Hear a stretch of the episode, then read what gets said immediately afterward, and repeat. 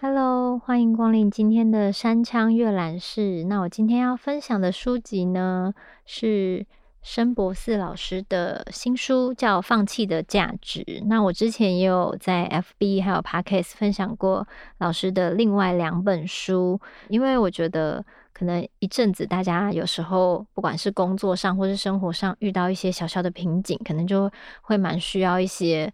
某一种方式的激励吧，但是我觉得森老师的书他又不是那么很像单纯的心灵鸡汤，我觉得他是蛮像当头棒喝，就是给你写实的一些意见。但其实他可能也没有想说你有什么东西在问他，只不过他把一些题目丢出来的时候，你也会反思一下自己可能生活中的一些事情。那像之前的没有路的路。这本书呢，我阅读完以后呢，就送给了那个查经的阿荣，因为那时候觉得，嗯，就是可能跟角色也有关系，也希望阿荣找到自己的路，所以我就送了这本书给他。然后还有森老师的人生超整理，对，因为那时候我可能就是对于整理跟断舍离有非常多的，就是疑惑，因为我就是东西很杂，然后所以在。断舍离的部分呢，就是嗯，很常卡住，所以那时候看了这本书呢，也就是无论是断舍离物品或是一些生活上的琐事，都开始动起来。这样，然后这一本《放弃的价值》呢，我也是很期待，因为我觉得活到一个年纪之后，你就会发现，如果你什么东西都要的话，你的体力实在是难以负荷。然后也有听过一句话，就是什么都没有办法舍弃的人，其实是。没有办法，就是达到你的目的的，因为你什么东西都抓在手上，你手上都已经是满的，你就是无法再接受更多新的东西。然后我觉得每隔一阵子就看到沈老师的书，然后我自己可能无论是图书馆啊，或是新书啊，有时候我会觉得就是有一点点觉得没有生活觉得提不起劲的时候，我就会去找沈老师的书来读读看。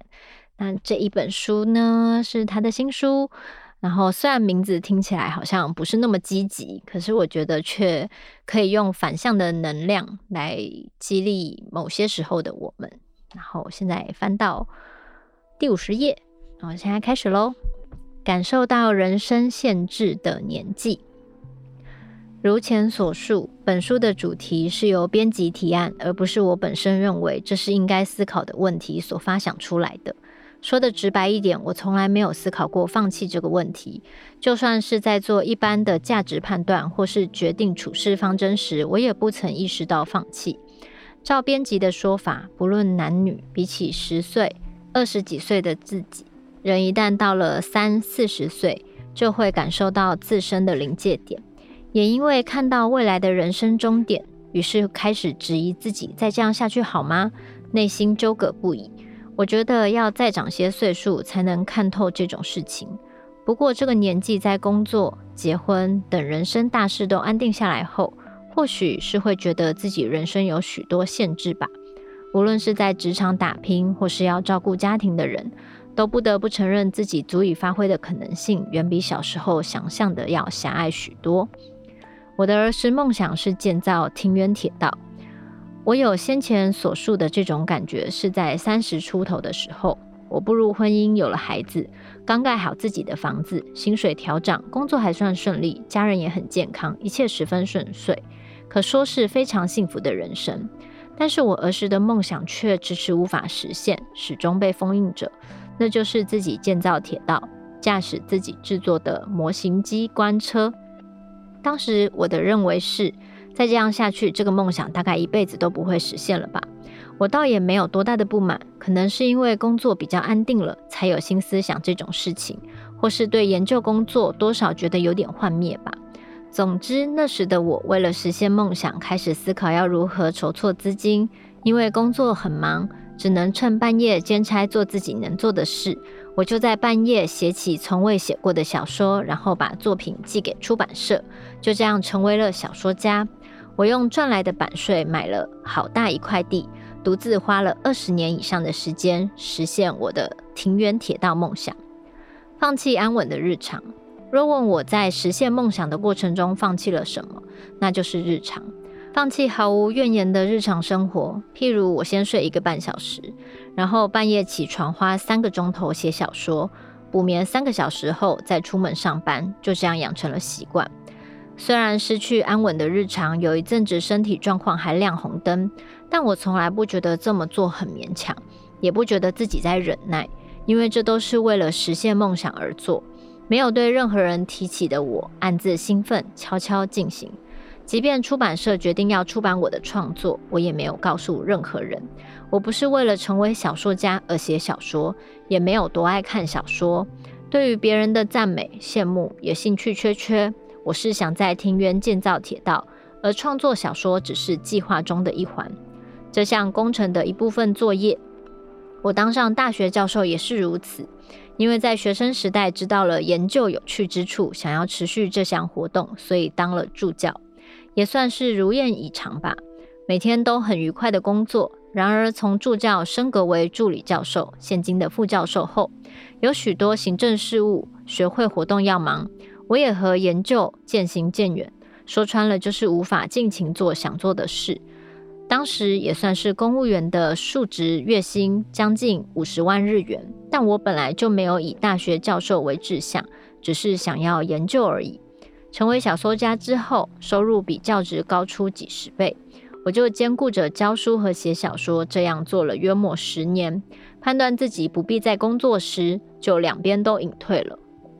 我辞去了教职，也宣布不再写小说，不接受新工作。如今已经过了十五年，现在我每天用电脑写作三十分钟左右，纯粹是为了预防失智。大家有没有觉得森老师的人生哲学常常都让我觉得天哪，他好诚实，好直白，然后他也毫不掩饰的直接表示说，他写小说并不是因为他有多喜欢小说。而只是因为他想要实现他的铁道梦想，这只是他计划中的一部分。然后也不是为了要得到什么掌声或是干嘛，他做这件事情就只是因为这是达成他梦想的其中一个环节而已。然后我觉得这样子可以理性的、有目标的朝着自己的梦想前进。而且他后来也是花了二十年的时间才去实现他的那个。在庭院里做铁道的梦想，那他放弃了什么？就是他说的日常生活，他可能要牺牲他的睡眠，然后可能工作是两边都做，一边写作，然后一边又当助理教授，所以这个东西的话，就会让他可能生活品质就不像以往那么悠闲。所以当他说他为了他的梦想放弃了什么，他想到的是这件事情。然后，因为这本是放弃的价值嘛，我觉得在里面有非常多我们可以就是参考的部分。因为我觉得大部分的时候，我们很常会觉得什么都很想要，可是你并不会为了，如果你的欲望不够强烈，或是你想要的心不够强烈，你可能并不会真的去实践。然后有时候你要满足你的欲望，满足你的想要，其实你就是要放弃一些事情。对，然后他后面也。因为他觉得他自己也不是什么人生智商师，但是他在写这本书的时候，也希望大家可以，嗯，就是丢出一点，就是关于这方面的 Q&A，然后他来回复大家。但是他说他不是专业人士，他只是用他自己的观点来真心的跟大家分享这些感受跟想法。好，那我随便挑几个 Q&A。他说：“放弃成了一种习惯。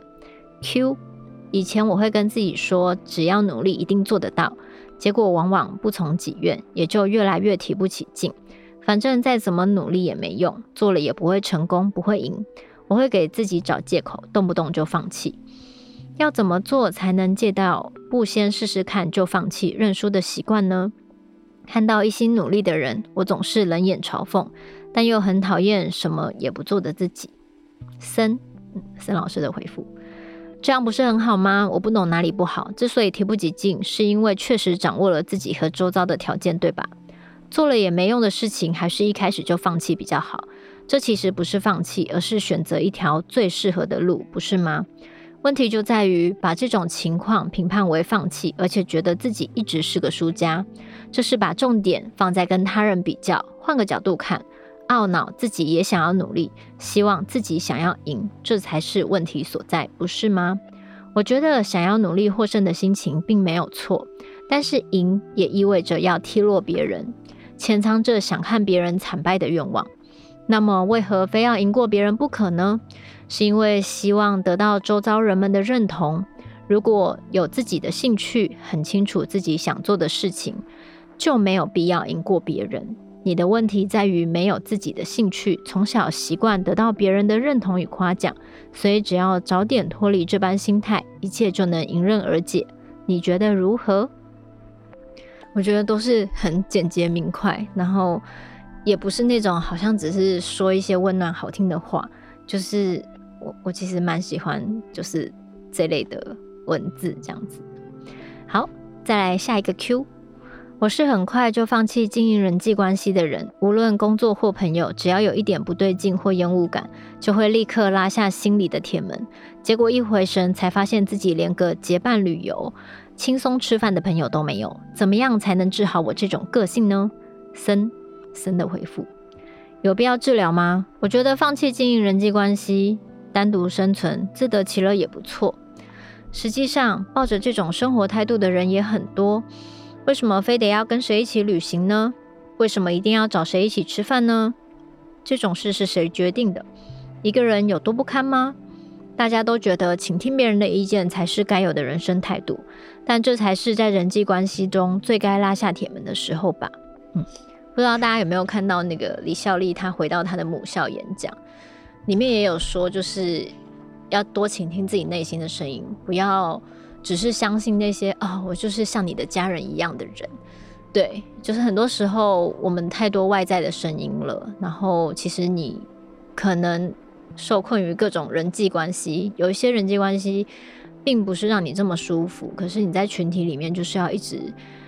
可能过度贴心，或是过度为别人着想，而忽略了自己。总之，我觉得看森老师的书，也可以把专注力拉回自己的身上，知道自己想要什么，以及很多事情可能是别人在意，但你其实本来没有那么在意的，但却因为别人的眼光而开始有了转变。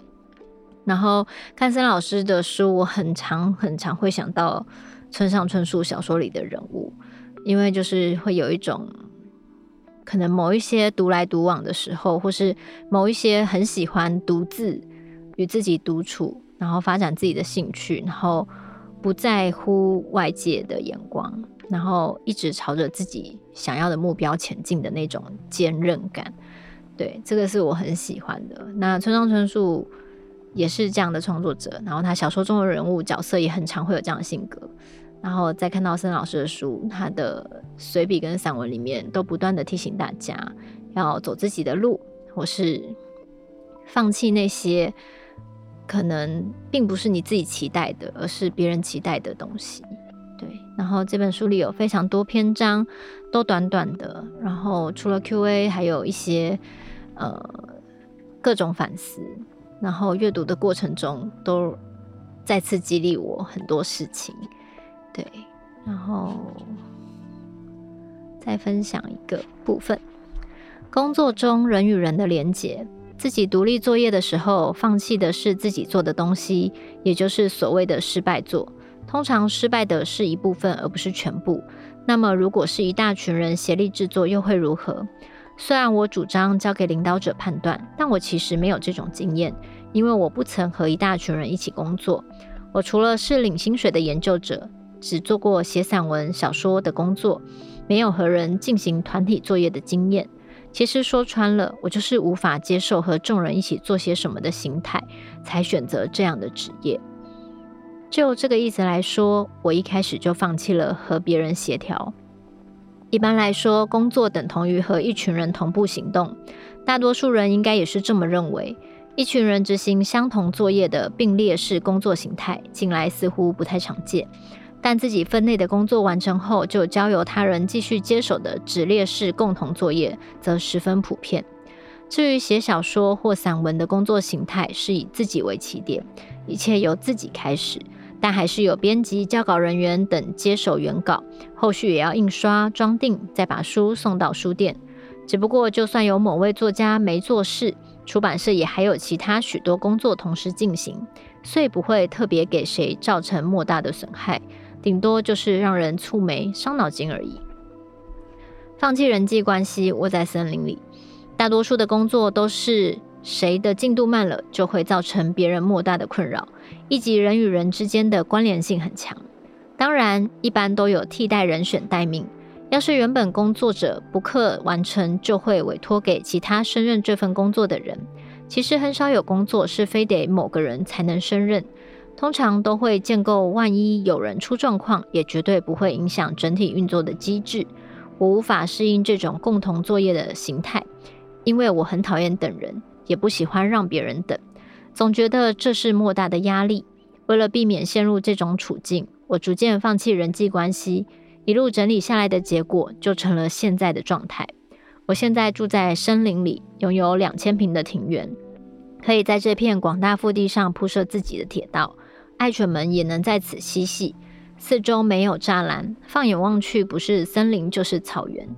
我会在草原上玩遥控飞机，说到遥控飞机，得在比棒球场大十倍以上的地方玩才安全，而且附近不能有民宅、铁路、电线等。我现在还迷上喷射引擎，常在我家附近进行测试，噪音轰鸣到五十公尺以外都听得到。幸好这个环境不会对邻居造成困扰。方圆百里内除了我家以外，还有一户人家，不过很少碰到他们两位。想联络时，不是发 email 就是打电话。他们跟我一样，也喜欢独来独往，没看过他们出门，也不见有人造访。常听有人说起家人的理解，到底要理解什么？我实在不懂。我有理解家人吗？家人有理解我吗？老实说，我觉得这跟个人自由毫无关系。对喜欢跟人打交道的人来说，做这种事很享受，但也要对方有兴趣才行。想想还真不自由啊。嗯，看到他这些，我就觉得好放心哦。就是他的这些生活形态，也是我很羡慕的。就是不一定要这么长，就是好像觉得，虽然这世界是一个群体，要有团体才能运作起来，但是如果有一个人，他也可以独处，然后自己一个人完成很多事情，他也可以做到。那这个生活形态虽然不常见，但还是可以的，就是有一种某方面被鼓励到的感觉。对，就是可能不知道大家最近有没有看一些新的剧，像我最近追了那个《杀人者的购物中心》，大概他的生活也是这样吧，在某一个地方，然后建立起自己的家，什么事都自己做，然后地下室是一个军火库。然后看完那八集以后，我也是得到了一些能量。其实我压力如果大的话，我都非常喜欢看动作片，然后里面的主角通常有时候都会有这种独来独往的性格。他们身上可能会背负很多的不为人知的故事，但是他们会在自己跟自己内心对话，以及处理好所有的事情。我很喜欢跟欣赏这种独立的人格跟魅力。对，虽然看起来好像有某一部分的不自由，可是我觉得，当你建构出一个自己的世界的时候，你可以在那个世界里无比的自由。那就推荐这本书给大家。我们三枪阅览室，下周见。